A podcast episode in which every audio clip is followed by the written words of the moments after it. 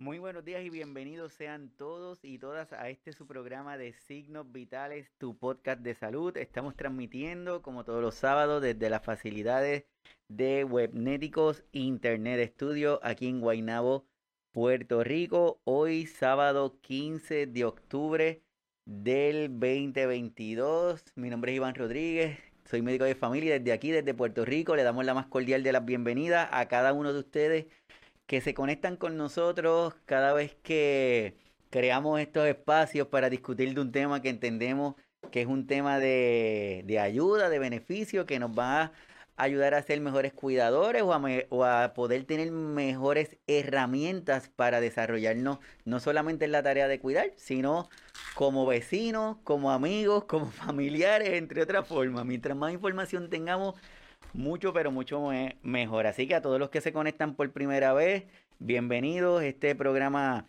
la intención que tiene es crearle la, inquietud a cada uno de ustedes y que busquen más información para que mientras más información tengamos, mejor podemos hacer las cosas y definitivamente podemos cuidar mejor porque entendemos las condiciones de nuestros pacientes, nuestro familiar.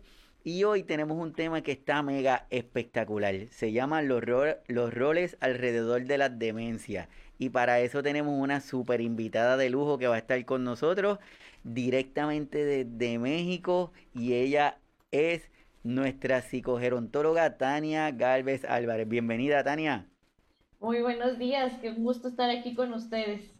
No, no, no, el gusto es para nosotros definitivamente que hayas sacado de tu tiempo. Sé que que te mantienes súper activa en diferentes actividades, en diferentes foros y de verdad para mí es un placer.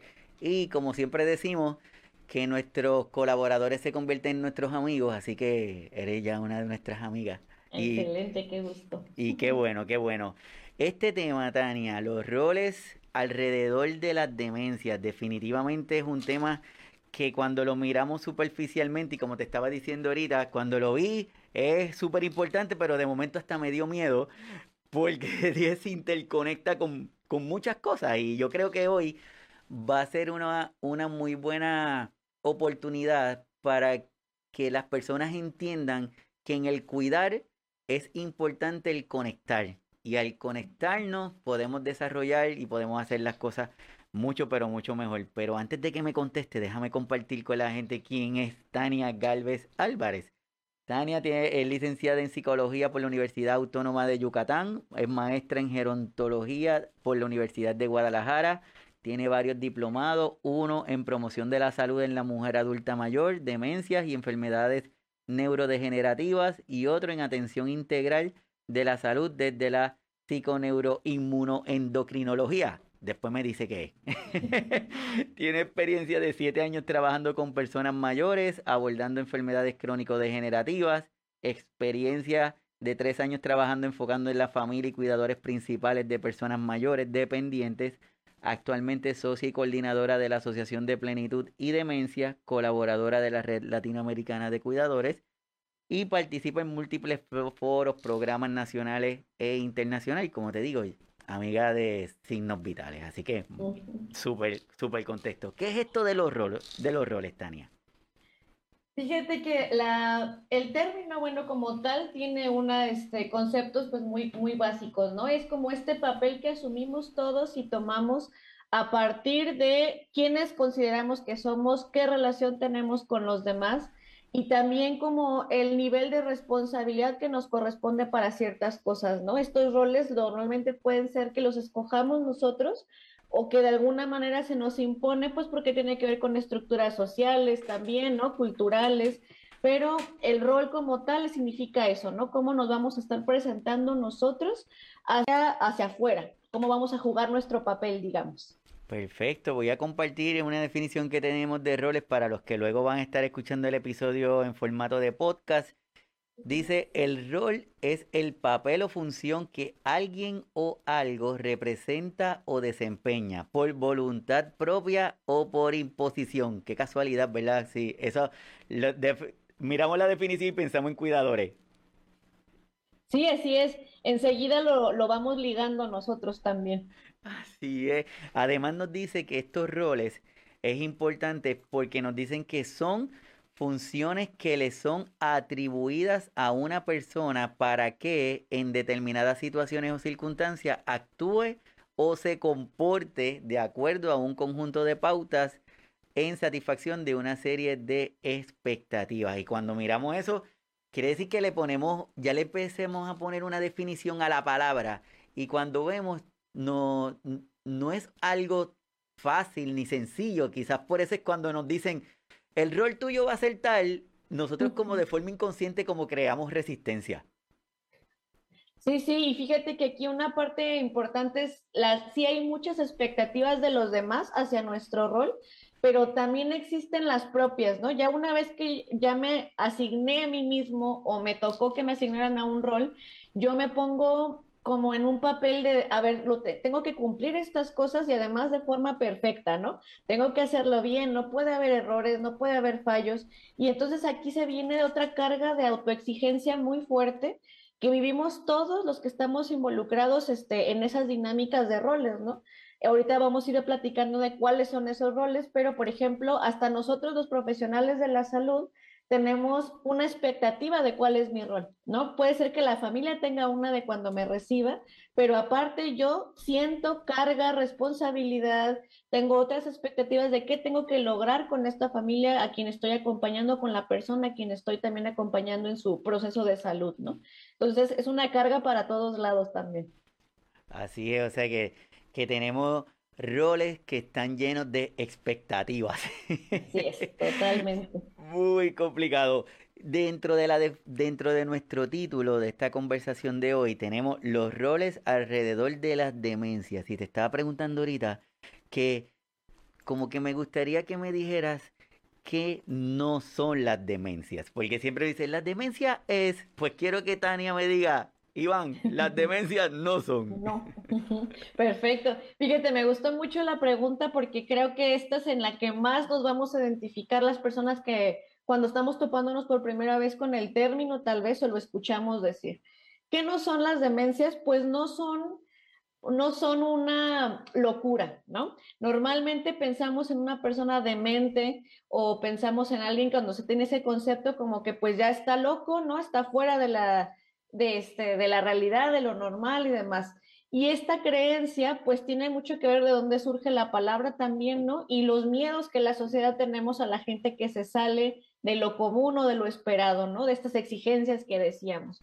Entonces, las demencias, al final del día, eh, pueden ser muy confundidas con esta, esta noción de que no son, de que es, no es un, ni siquiera lo toman como enfermedad, lo toman como un, este, un efecto como de locura, algo que le pasó a la persona y que incluso, que este sería el otro que no es, no son temporales, a menos que sea una cosa como pseudodemencia, ¿no? Que le llaman también, pero en realidad no son tampoco enfermedades que tengan una cura fácil, no son enfermedades que vayamos a tener como un tratamiento específico que nos va a conseguir ciertos, este, o sea, como que si te pensara todo de nuevo con la persona, ¿no? Realmente lo que pasa aquí es que no lo entendemos desde nuestra percepción. Tampoco las demencias son algo romantizado, ¿eh? eh romántico. Tenemos las películas, ¿no? El cine, cómo nos presenta qué es vivirse una, vivir una demencia. Normalmente, pues, plantean o diseñan un Alzheimer. Entonces, este, cuando vemos esas películas, también nos pintan así como puras crisis todo el tiempo, o todo maravilloso. No siempre tenemos esos dos polos de las demencias.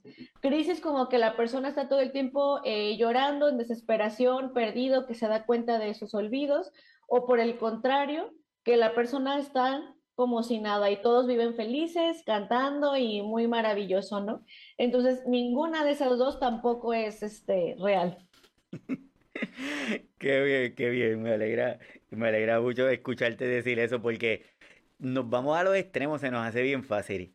Y cuando pensamos en el inicio, cuando recibimos el diagnóstico inicialmente, o cuando a nuestro familiar, a nuestro ser querido le dicen que está teniendo una demencia, probablemente nos acordamos de la película. Exacto. Que la persona tenía la demencia y estaba ya en una situación bien complicada y no, no necesariamente. Sí, o que también es como en el extremo, ¿no? De que ya tiene el diagnóstico y ya está entonces desahuciada la persona, no hay nada más por hacerle, ¿no? Así es. Así que definimos por lo menos de nuestro título los roles que son y que no son las demencias. Pues entonces si yo te digo, ok Tania, entonces, estos roles, ¿hay algunos roles diferentes? ¿Son todos iguales? ¿Cómo, cómo los podemos definir? Fíjate, cuando estamos ya hablando de demencia, lo que nos hemos ido topando, yo creo que todos los profesionales de, salud, es está claro dos roles, ¿no? La persona que vive la demencia este, y la persona que es el médico, ¿no? Sin embargo, y afortunadamente cada vez va tomando este, más importancia hablar de los cuidadores, ¿no? También como parte de, del rol que o bueno, de todo esto que estamos haciendo cuando entramos en, en, el cuidado de una persona que vive con demencia.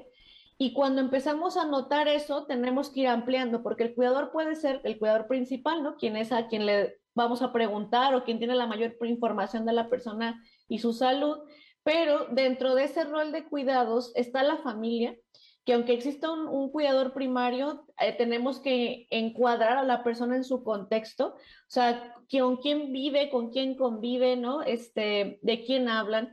Y la familia se vuelve entonces un pilar que si nosotros no estamos atendiendo o acompañando, eh, realmente nos perdemos, yo creo que sin exagerarte, el 50% de las posibilidades de tratar o manejar de mejor manera una demencia, ¿no? Eh, ¿Por qué decimos del rol de la familia? No es, no lo comparo con el del cuidador primario, porque el cuidador primario trae una carga particular que ya es pues atender todas las necesidades de la persona a quien cuidan pero no necesariamente ese cuidador a veces es miembro de la familia, puede ser un cuidador externo, pero cuando hablamos de la familia estamos hablando entonces, ¿quién lo visita? ¿Quién visita a la persona? Eh, ¿A quién va a estar extrañando? ¿no? ¿A quién va a querer este, buscar refugio? ¿En quién confía? Justamente todos estos actores que están alrededor de la persona, ¿no? Y cuando hablamos de la familia tiene un significado importante pues para nuestros países latinoamericanos, ¿no? Que aunque somos, este, eso se los digo mucho a, las familias cuidadoras con las que acompañamos, ¿no? Pero aunque siempre nos dicen Latinoamérica somos más cálidos, ¿no? Más de familia, más cercanos, realmente yo creo que nadie en el mundo, no importa si es de Latinoamérica o en otros países, eh, no sabemos ser familia aprendemos en el camino, ¿no? Nadie nos enseña cómo ser papás, pero tampoco se nos enseña a ser hijos, no se nos enseña a ser hijos adultos de papás ahora mayores, ¿no? ¿Qué relación se va a tener? Entonces, todas esas dinámicas nos van poniendo en roles diferentes a nosotros. O sea, no es lo mismo ser un hijo este, de unos 5 a 15 años en donde dependo de mis papás, ¿no? Para muchas de las cosas que ellos me están enseñando este, a vivir y responder, a cuando yo ya soy un adulto que tengo mis propios hijos quizá y ahora me toca cuidar a mis hijos y cuidar a mis papás también. Entonces, todo eso tenemos que em, empatizar desde el punto de, decías al inicio algo, ¿no? Como todos, eh, que nosotros decimos así, que es todos vamos a necesitar cuidados en algún punto y en algún punto cuidaremos de alguien. O sea, los cuidados atraviesan todo en la vida, ¿no? Entonces, creo que el ruido de familia es meternos a nosotros también, incluso nosotros profesionales, como a ver yo cómo en mi propia familia estoy llevando este cuidado, por ejemplo, cómo estoy aprendiendo y entendiendo estas dinámicas de cuidar.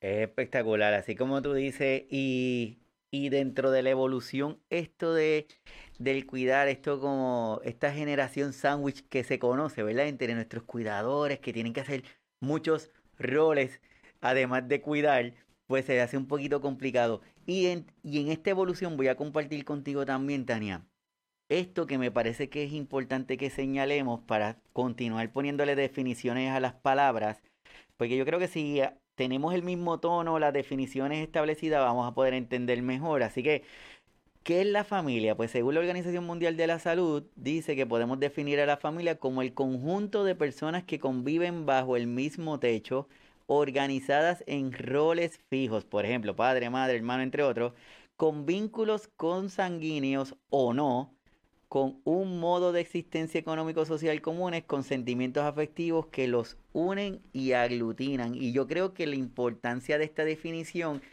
es que nos invita a que nosotros empecemos a ser más flexibles y entender que tenemos que ser más inclusivos, ¿verdad? Que, que esa definición de familia hay que ampliarla. Así es, sí, pues ahí te dicen, ¿no? Que son roles fijos y eres mamá y al mismo tiempo eres eh, esposa, eres a lo mejor hermana, hija de alguien, o sea, realmente tenemos muchos, muchos roles en la vida y creo que sí, definitivamente habría que actualizar el concepto, pero me parece bien como para entender que compartimos, ¿no? Estos mismos como puntos de unión y que al final creo que eso es lo que no, nos diferencia a lo mejor de países anglosajones, ¿no? Europeos o Estados Unidos que es este la percepción de nosotros, no sentir que dejamos a los nuestros de lado, ¿no? Sino que vamos con ellos, ¿no? Vamos avanzando con ellos. Así es, hablamos del primer rol entonces, la familia, ese rol de familia vital que lo entendamos que es importante tenerlo pendiente. Comentaste también ese rol del cuidador principal. A modo de un resumen, ¿qué es ese cuidador principal y cuál es ese rol, Tania? Cuando la familia recibe un diagnóstico de demencia o una enfermedad crónica degenerativa, lo primero que ocurre es una crisis, ¿verdad? Entonces las piezas de la crisis caen como pueden, se acomodan como pueden y por lo general recae el, hay una persona que toma la batuta o el, este, o la, ahora sí que el carrito y lo empieza a manejar hacia las consultas, hacia las, este, vamos a decir, como a las citas médicas, a comprar los medicamentos, a resolver, a averiguar qué son las demencias, a averiguar qué es esto. Y normalmente quien toma ese rol este, es el que sin querer, digo sin querer porque dudo que lo planeen así, empieza en los demás miembros de la familia como a decir, ah, entonces ¿Qué dice él? ¿Qué opina él? ¿A dónde quiere que, o sea, qué, se enteró, qué se informó? Quien toma ese rol normalmente, pues ya sea por instituciones culturales también, de un poco de género, a veces termina cayendo normalmente en una mujer de la familia. Es el común denominador, no es que no existan hombres cuidadores, pero hasta ahora el último dato que supimos de la ADI, que de la Asociación Internacional, sigue siendo el 95% de mujeres que hacen, hacen de cuidador principal. Y el rol de esta persona termina siendo atender o estar como al frente de todo lo que se va a ir haciendo por el familiar, porque es quien vive con él normalmente o quien sabe todas las actualizaciones de su estado de salud, quien nos puede decir, por ejemplo, qué necesita, qué le falta, si ya se logró tal cosa, ¿no? Es una persona que tiene una doble carga de no solo ocuparse de sus necesidades propias, sino ahora ocuparse de las necesidades de la persona familiar que está viviendo la demencia. Así es, y voy a compartir aquí bien rapidito también. Este es un perfil del cuidador informal, como está diciendo Tania. Eso es compartido con algunos datos de perfil de cuidadores en México, pero cuando lo leemos y vemos el detalle, es como que lo estamos replicando en cada uno de nuestros países. En el chat tenemos personas que están en Argentina, de Colombia, de Sudamérica. Y cuando lo leemos, pues tenemos esa idea de que se replica, lo que cambia es algunas cositas, pero esa esencia es la que se mantiene. Así que tenemos estos roles, tenemos el rol de la familia, tenemos el rol de nuestros cuidadores principales, que es, como tú dices, la persona que vamos a preguntarle, oye María, ¿cómo está doña? Hizo, dejó de hacer, le diste la pastilla, no le diste la pastilla y es la que nos va, nos va a ayudar. Hay otro rol también que son el rol, como estabas comentando ahorita, de los profesionales. Ese rol profesional que tiene que ir evolucionando en el cuidado. Voy, a compartir esto bien rápido, Tania, también un momentito, que esto es una de las infografías que, probablemente tú conozcas, que se llama el puente de los cuidados. Esto lo vi esta mañana, me llamó mucho la atención y lo traigo, porque yo creo que este es un momento de reflexión y preguntarnos, ¿cómo estaba? ¿Cuánto ha aprendido? Y hacia dónde voy con ese aprendizaje. No puedo tener mucha información, pero que la información se quede en mi mente y no la pueda hacer. Así que ese rol de profesionales, ¿cómo sería? Fíjate que se combina con la, la, imagen que acabas de compartir. Esa nosotros la hicimos en grupos de mujeres de cuidadoras que tenemos este, en la zona de Guadalajara, aquí en México. Y justamente lo que intentamos trabajar, pero que nos invita a estos roles de profesionales también, porque aquí son cuidadoras familiares y cuidadoras este, formales, ¿no? Ya no nos gusta el término eh, cuidadores informales porque como que les quita un poco, ¿no? Ese peso que tienen cuando en realidad creo que son un actor principal en todo esto, pero justamente este puente de los cuidados lo que quiere decir es como empezar a ver con qué eh, ideas iniciamos y cómo al aprender, ¿no? Al transcurrir y que acompañar a una persona que vive con una demencia, alguna dependencia, pues vamos generando recursos nuevos. Y eso nos ocurre también a los profesionales, ¿no? Que me parece que se vuelve bien importante porque nosotros eh, tenemos esta idea cuando se nos forma de, pues tenemos las actualizaciones en investigaciones, tenemos este, mucha responsabilidad en el cargo de darle información verídica a las personas porque están confiando en nosotros. Y por ejemplo, los médicos creo que sobre todo tienen esta carga que son como nuestra guía en salud, ¿no? O es como el líder que nos va a decir sí o no de lo que se está diciendo o haciendo. Y aquí lo que platicábamos un poquito también fuera de, del en vivo, ¿no? Tiene que ver con que nosotros como profesionales tenemos que entender que nosotros no somos, y a lo mejor esto a ver qué tal te suena, pero no, y qué tal le suena a quienes nos están escuchando, pero no somos los responsables de la salud de la otra persona. Somos que alguien que está acompañando, que podemos guiar o orientar, ¿no? este, o facilitar algunas cosas para el bienestar de la otra persona, pero al final del día tú puedes hacer una recomendación perfectísima de qué hacer con la familia o la persona y dependerá de la persona y la familia si lo hacen o no. Entonces, la responsabilidad no está de este lado, sino está del otro. Que sí es nuestra responsabilidad de nuestro rol estar actualizados, por ejemplo, a mí me sigue asombrando que se siga diciendo diagnósticos de demencia senil, por ejemplo. Entonces es una burla, ¿no? Digo, 2022, hemos pasado un montón de cosas, pero entendemos que los procesos de aprendizaje de la sociedad en general los llevamos lento, ¿verdad? También con un, con un pasito ahí. Pero, por ejemplo, nosotros tenemos que saber cómo actualizar eso, cómo poderle decir. Si yo me atrevo a decir que es una demencia senil, no solamente estoy metiendo otro estigma, estereotipos y, por supuesto, edadismo, ¿no? Sino que aparte lo que estoy haciendo, estoy limitando y cuarteando a la persona la posibilidad de entender qué está viviendo y cómo puede irlo mejorando, ¿no? Que yo creo que eso es lo, lo más importante. Entonces, nuestro rol sí es clave, pero fíjate que yo diría, y a lo mejor esto pega con lo que del ego que platicábamos profesional, pero no somos el principal, no somos el rol principal en esta dinámica de cuidados, ¿no? O sea, creo que somos parte importante, se tiene que ir uniendo, pero definitivamente no nos podemos poner tampoco como poseedores de la única verdad, porque si no, lo que hacemos es que limitamos el crecimiento y el potencial de la propia familia o la persona a quien estamos orientando.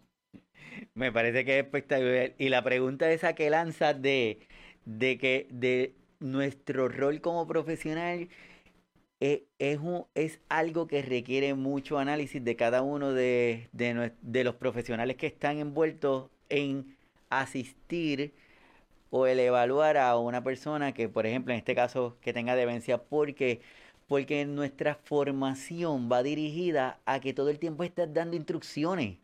Y entonces, eh, bueno, eh, en el caso de nosotros, ¿verdad? cuando tú estás en el hospital, nosotros le damos órdenes médicas. Mm, entonces, cuando está fuera son recomendaciones.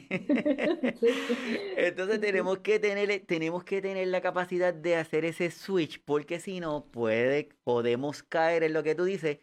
¿Qué es que yo te dije, Tania, que tenías que hacer? Pero en algún momento me detuve a verificar si Tania entendía la instrucción. Porque como entendemos que ya yo te lo dije, asumo que lo entiendes y si no lo hace, pues hay algo terrible. Ajá.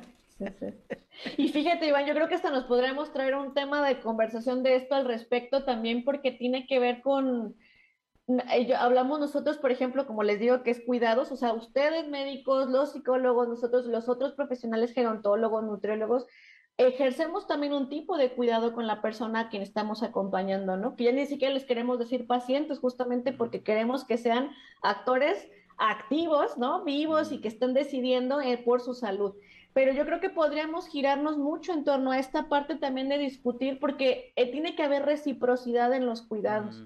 Se nos olvida también, por ejemplo, que nosotros somos humanos también, que tampoco dormimos, que también nos cansamos, que también nos estresamos. Oye, a veces llega uno a la casa con los casos particulares de personas y familias a las que acompañamos, ¿no? Entonces, también hay que tener esta o sea, es que cuidarnos en, comunidad, que ya, iremos platicando, será, es justamente eso, ¿no? Como integrarnos también a esto, porque además mientras yo estoy ejerciendo mi rol de profesional, también puedo estar en sobrecarga También puedo entrar, por ejemplo, en desgaste o descuido de mi propia salud.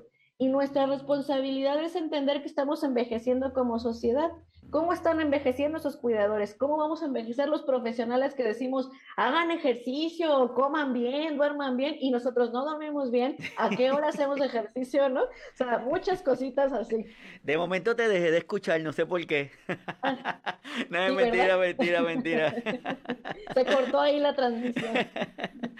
Es lo que tú dices, es bien fácil. Por eso en el canal tenemos un episodio que llamamos Fatiga por Compasión porque nosotros necesitamos entenderla y dentro de nuestro rol de cuidar y querer, como te digo, estamos, estamos, estamos programados, estamos educados para estar todo el tiempo pendiente de otro y si de momento tú me dices que tengo que yo mismito tomar una pausa, pues como que te voy a mirar medio extraño, como que... Mm". Entonces, pues, a los que no han visto ese episodio en el canal pueden ir.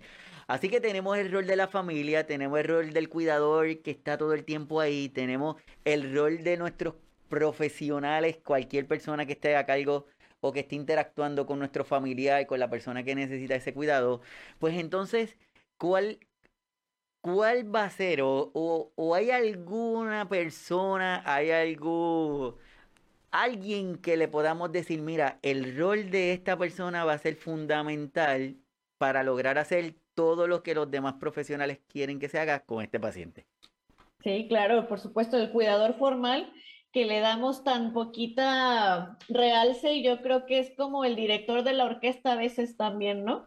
El cuidador formal viene a ser la persona que está eh, capacitada, formada y entrenada, digamos, porque pues son diferentes conceptos, en el cuidado de la persona a quien está atendiendo. Nosotros no le damos la importancia tan eh, eh, clave que tiene para este cuidado en demencias, pero creo que en cualquier otra este, enfermedad también. Cuando hablamos de un cuidador formal, es quien va a estar al tanto, o sea, él nos comunica y nos une a todos los otros roles, porque aunque está directamente con la persona, tiene esta forma de sensibilizarse a qué está necesitando, a ver incluso la dinámica familiar, su mismo entorno, empieza a darnos información tan importante, por ejemplo, ahora en la pandemia veíamos mucho eh, cuando los cuidadores formales nos contactaban, nos decía, eh, les decía, no, a ver, pues teníamos videollamadas, entonces veíamos el espacio. ¿Sabes qué? No está abriendo las cortinas, pues todo está así como muy cerrado, hay que hacer eso. O sea, cosas que a lo mejor no parecen relacionadas a la, a la cuestión de enfermedad, ¿no? Pero que abonan a la salud y al bienestar de la persona. Entonces, el cuidador formal está hasta mal pagado, todavía no es una figura que tengamos nosotros como bien definida y yo creo que tendría que ser hasta ya una cuestión, bueno, me bueno, me meto aquí como en conflictos, pero sabes que yo pienso que es hasta una cuestión de política pública que debería de ser accesible para que todos pudiéramos contar con un cuidador que claramente esté bien pagado y que si yo no puedo eh, pagarlo, pues pueda también subsidiarse de alguna manera, ¿no? Porque es el que salva a los a la familia es el que nos complementa a nosotros profesionales para que lo que se está ejecutando y es quien está acompañando a la propia persona. Entonces también al final de cuenta creo yo que ese rol es así que la cerecita del pastel, ¿no? Si no se tiene. Estoy completamente de acuerdo contigo y a través de también las ideas, los mitos que se han puesto que cuentan, no, Tania, es que eso soy chévere, pero es que es caro, pero es que mira, no puedo, es que no consigo, es que no sé. Y tal vez lo que tú has recomendado, que es, si nosotros nos detenemos, si pensamos, si analizamos, si conocemos cuál verdaderamente es la necesidad, porque tal vez la necesidad que tiene la familia sea identificar un cuidador durante la mañana, no tiene que ser todo el día, o tal vez sea durante la tarde, pero si no nos sentamos y lo analizamos, pues no vamos a poder definirlo. Y es que además es como platicamos hace un ratito, nos vamos al extremo, ¿no? Es o todo el tiempo que está el cuidador formal o nada. O sea, no entendemos estos tintes medios que yo creo que, fíjate que la, la demencia es una maestra, ¿no? Muy importante para esto y entender nuestros propios límites también y, y, estas exigencias que decíamos, porque me pongo en estas dinámicas de buscar a alguien que cuide. Nosotros, por ejemplo, en nuestros programas de cuidadores, este, que son como formaciones para ellos, les enseñamos a las familias a cómo elegir un cuidador, porque es tan importante ese rol que estás eligiendo, ¿no? O sea, que tiene que ser alguien, por supuesto hay muchos miedos, que si les van a hacer daño, que si los van a violentar, miedos reales. barreras reales, ¿no? Por supuesto que si el gasto y demás, pero cuando empezamos como a, a, concentrarnos en todo lo que nos impide conseguir una cosa, que nos es más fácil siempre saltar a lo, no lo puedo hacer por tal, los pretextos vamos a decir, ¿no? Eh, nos damos cuenta que nos estamos cerrando oportunidades que pueden ser mixtas, que pueden ser más este, cortitas, por ejemplo, y empezar a entender que hay otras posibilidades que a lo mejor siguen siendo inaccesibles para todos este, porque claramente hay una cuestión que sabemos que hay privilegios también en la salud, ¿verdad? Entonces, sabemos que no toda la gente lo puede costear, pero en esa creatividad que los humanos somos capaces de tener, creo que podemos generar nuevos recursos y formas de, bueno, no puedo esto como lo ideal sería, pero que sí puedo, ¿no? O sea, que pudiera conseguir. Sí, sí, sí, es pensar en el cómo sí podemos y no ver lo de los, de los negativos, el por qué no, sino tal vez el por qué sí, por qué sí. Exacto. Y yo, ya que estamos hablando de este tema, Tania, quiero reconocer a la Red Latinoamericana de Cuidadores que tú muy bien conoces, yo conozco, que hacen un trabajo inmenso ayudando, apoyando, educando, creando personas dentro de, dentro de esta gran necesidad que tenemos de crear estos cuidadores y estas personas que tengan ese conocimiento que aparte de tener el corazón, que tengan el conocimiento, que puedan, que puedan convertirse en ese director de la orquesta, como tú estabas diciendo. Tenemos todo el mundo, pero necesitamos ese director de la orquesta. Así que reconocemos a la Red Latinoamericana de Cuidadores, a Juan Carlos, que siempre está con nosotros, de verdad, súper reconocido el, trabajo que hacen. Así que... además nos une. No, une seguro. Tenemos hoy te queremos sacar el jugo como decimos acá en Puerto Rico. Y, y ya tenemos estas cuatro áreas, estos cuatro roles del cuidado que yo creo que son esenciales. Pero tal vez alguien de los que está con nosotros compartiendo en el chat nos puede decir, pues ajá, pero ¿y cómo podemos ayudar entonces? Ya sé los roles, pero ¿cómo podemos ayudar? ¿Qué le podías decir? Fíjate que aquí dependerá desde qué rol nos estamos viendo, pero yo les digo, no, les invito siempre como a meternos dentro del problema, ¿no? Siempre hago este comentario como no sacarnos de la dinámica que estamos hablando. Si yo estoy viendo a alguien, a lo mejor yo ahorita no estoy cuidando a nadie incluso, pero estoy viendo, conozco alguna familia que sí está pasando por esto, Creo que una de las principales cosas es que necesitamos hablar de lo que estamos viviendo. Sé que va a sonar muy psicóloga, pero el poder de las palabras es asombroso realmente y creo yo que sí tiene una clave eh, de podernos desahogar y permitirnos decir lo que tampoco nos gusta de lo que estamos viviendo, ¿no? Por ejemplo, algo que compartíamos, que con Juan Carlos hemos platicado mucho desde la red eh, latinoamericana de cuidadores, es el derecho a yo poderme quejar también y decir, sí, sí, cuido con amor, amo a mi familia. Eso no significa que no me pueda sentir frustrado, harto, sentir hasta asco, desagrado algunas cosas del cuidado, porque no es mágico ni bonito todo. Y en las demencias se revuelve todo. Cuando estamos acompañando a alguien que las vive es hay cambios que nos dicen claramente alguna cosa nos sirve en la mañana, pero ese mismo día en la tarde puede ya no servirnos esa estrategia, ¿no? Entonces, hay muchos cambios y yo creo que lo primero es poder tener la apertura, no juzgar a alguien que está cuidando, porque la sobrecarga que todos la hemos experimentado en algún momento, eh, nos lleva a actuar de formas que quizá notamos como o calificamos como malas, o obviamente no estamos diciendo que se justifiquen violencias ni ninguna otra de esos tipos de acciones, pero por ejemplo, yo en sobrecarga, le puedo decir a mi familia que se está queriendo salir de la casa porque en las demencias esto es algo muy común, que no reconocen en dónde están. Y yo le voy y le grito, no, quédate, esta es tu casa, cálmate, ¿no? Por ejemplo. Y aquí nos vamos sobre la persona que le está gritando. Pero luego me no, hay que pensar, ¿no? A ver, ¿qué estaba pasando con la persona? Oye, se está queriendo escapar, se me puede perder, ¿qué puedo hacer? O sea, todo esto requerimos como con mucha empatía y apertura de cada vez más hablar que no tienen que ser bonitos y mágicos los cuidados. O sea, que tenemos el derecho a hablar de esta parte negativa también, de la sobrecarga y lo que nos implica. Y yo creo que esa sería una principal forma de cómo podemos ayudar. Prestar atención, porque al final pues ya ves que la probabilidad de que tengamos una demencia a las demás personas es bien alta, cada vez va aumentando también. Y con el COVID, ahora que nosotros traemos el pánico de la ola, pero que viene de deterioro cognitivo, está imposible también, ¿no? O sea, tenemos que contemplarnos dentro de esa misma posibilidad y cómo queremos ser cuidados también nosotros.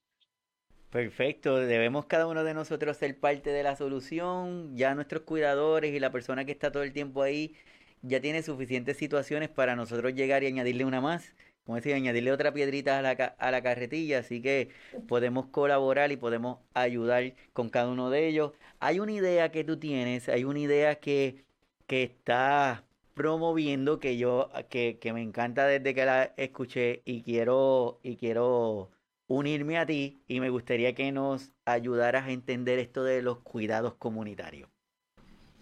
Fíjate que esta noción viene, no es un término que yo acuñé, pero sí creo que me lo traje al área de la salud porque empezaba a ver la necesidad y la desesperación de esto que les digo de sentir como, oye, pero yo no puedo pagar eso, no tengo estas posibilidades, ¿qué puedo hacer? Y esto se nos fue ocurriendo trabajar en los grupos con cuidadoras porque empezábamos a ver, y te decía y te platicaba, ¿no? Que en febrero tuvimos un foro nacional de mujeres cuidadoras, porque era específica de mujeres, pero se integraron personas, hombres, incluso también de otras partes de Latinoamérica, ¿no? Y entonces nos parecía poderoso entender cómo en todos lados estamos experimentando las mismas cosas. Y desde la red latinoamericana siempre me gusta mucho esto que dicen este, ahí ellos, ¿no? Que es tenemos que empezar a generar recursos y estrategias desde nuestra cultura y no estarlas tomando de Europa, de otros países que tienen una connotación diferente, ¿no? ¿Qué podemos crear nosotros? Este concepto de los cuidados comunitarios es regresar a este entendimiento de nosotros formamos parte de una comunidad en donde nuestros abuelos, nuestros papás, y cada vez más es más difícil en la actualidad, se llevaban también con el de la tiendita, con el vecino, con el, que los de la cuadra, que se iban a la iglesia, que veían como todas estas interacciones que habían en la sola colonia, no en un espacio chiquito de casas. Pero había tanta interacción que los hijos salían y jugaban también, ¿no? Por ejemplo, eso a mí ya no me tocó porque no nos dejaban salir así. Pero este, ese tipo de cosas, por ejemplo, creo yo que eran muy valiosas justo porque permitirían, si imaginamos a una persona que vive con demencia y se desorienta, que se sale de su casa, pero todos en la colonia lo conocen, saben dónde viven, saben el teléfono de la, de la hija o hijo cuidador principal, saben todo, hasta lo pueden invitar a tomar un café, ¿no? Por ejemplo, y decirle, ah, espérese, si quiere aquí podemos esperar a su hija. Entonces, esto, por ejemplo, es empezar a regresarnos a nosotros de, no estoy yo sola como isla en mi casa, viendo cómo atiendo a mi familiar que tiene una demencia, ¿no? Si no soy parte de un sistema, de una comunidad, de, una, de un pueblo, ¿no? De un estado que al final puede responder de otras maneras. Empezarnos a conocer, yo creo que eso sería un punto. Pero fíjate que nosotros la propuesta que traíamos es, oye, yo no puedo contratar sola a un cuidador, por ejemplo, pero sé que tengo dos conocidas más, por ejemplo, que su familiar está más o menos en la misma situación y esto es una historia verídica porque fue de un grupo de cuidadoras con las que ocurrió. Fue, vamos entonces a, este, a cooperar para que venga un cuidador formal unas cuatro horas, creo que eran cuatro horas. Llevamos a nuestro familiar, obviamente habían diferentes grados de dependencia, a la casa de una de ellas y ese cuidador cuida, obviamente con justo pago y todo, cuida durante esas cuatro horas a nuestros familiares y nosotras, por ejemplo, nos vamos al café, nos vamos al cine, nos vamos a ver a dónde pasear también, pero es salirnos un ratito de ese cuidado. Esa es una que fue muy bonita y muy idónea, pero si no la otra es, se reunieron con los propios familiares a quienes cuidaban, por ejemplo. Entonces, eso también se me hacía muy bonito porque fue un, así podemos, estamos cuidando, estamos atendiendo a nuestro familiar, pero hay alguien conmigo, con el que puedo platicar, con el que podemos reírnos de algo, ¿no? Entonces, la sobrecarga disminuye, la cantidad de gasto también puede ser una reducción importante porque estamos compartiéndolo entre otras personas, pero aparte nos damos luego cuenta que en la misma calle donde yo vivo, en el mismo edificio donde yo vivo, hay más gente así. Entonces empiezo a sentirme parte de y empezar a generar estas nuevas estrategias que creo que se tienen que ir fortaleciendo y también llenando pues de más creatividad porque pues no las tenemos del todo resueltas, ¿verdad? Pero se puede a partir de ahí. Así es, yo creo que es espectacular, ¿verdad? Y, y, me encanta esa idea porque es que a veces todo lo pensamos dentro de un cajoncito. Entonces, si la primera la hicimos y no nos salió, pues ya no se puede.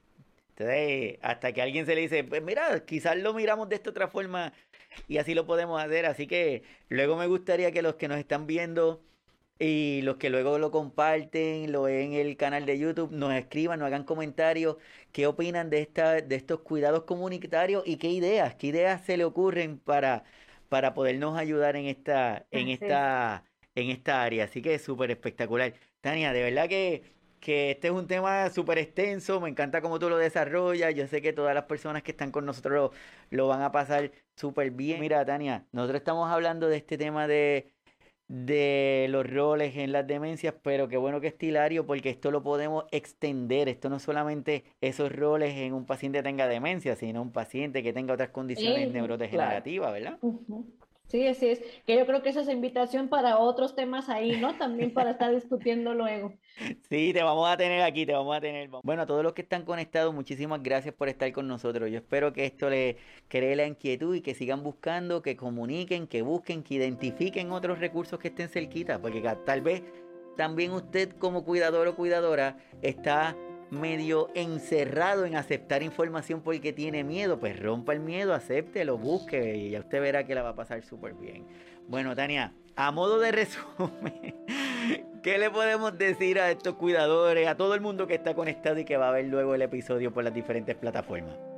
No, pues yo los invitaría a que empezáramos a unir esfuerzos. Siempre estamos muy desarticulados, ¿no? Cada quien haciendo nuestra tarea enorme este, desde nuestros rincones pero la verdad es que esto es una cosa compartida, entonces creo que merecemos generar más espacios en donde podamos hablar de esto, generar nuevas ideas, compartir recursos que nos hayan servido y definitivamente que aunque se sienta algo abrumador, porque es, es algo que nos llega de, de, pronto, ¿no? A las familias y a los cuidadores, pues siempre hay oportunidades que podemos crear y sobre todo en la parte de comunidad. Aquí hay muchos grupos de apoyo gratuitos. Nosotros desde de Plenitud y Demencias tenemos varios también en línea virtuales para esta parte, pero pues podemos seguir eso, estrechando lazos, ¿no? Poder seguir compartiendo este, otros recursos que podamos tener y pues sobre todo no, no, no claudicar. Siempre hay nuevas formas de seguir acompañándonos. Así, así que de verdad para mí es un placer, un honor y que hayas querido estar aquí con nosotros. Espero que te hayas te hayamos tratado bien para que quieras volver a regresar. Por supuesto, sí. Así que muchas gracias a todos los que se conectaron. Espero que estas conversaciones que tenemos les, les sirvan. Le pedimos por favor que se muevan a, a la página de nosotros, Signos Vitales. Estamos en Facebook, se conecten ahí para que cada vez que surja el programa, que se vaya en vivo, ustedes reciban una notificación igualito que pase en el canal de YouTube para que reciban la comunicación cada vez que el programa esté en vivo. Así que nos vamos a estar viendo por ahí. El sábado que viene tenemos otro super tema, también otra psicóloga que va a estar con nosotros desde México también. Tania va a estar con nosotros hablando de un tema que, que, lo hablamos mucho, pero como que no nos han dicho qué es. Como que aquí cuando queremos que nos digan las cosas claras, nosotros le decimos que lo digan en, la, en arroyo habichuela, que sea algo sencillo. Pues vamos a estar hablando del tema de estimulación cognitiva. Así que es un tema súper amplio, pero es súper interesante y para ello vamos a tener a Paulette Colín, que es una psicóloga desde México. Así que los invitamos para que se conecten con nosotros. Tania, agradecido, espero que tengas un súper lindo día, semana y que vuelvas a estar con nosotros acá. Claro que sí, cuando me invites, un gusto, que estén muy bien. Saludos hasta Puerto Rico. Chévere, sí, bye, se cuida.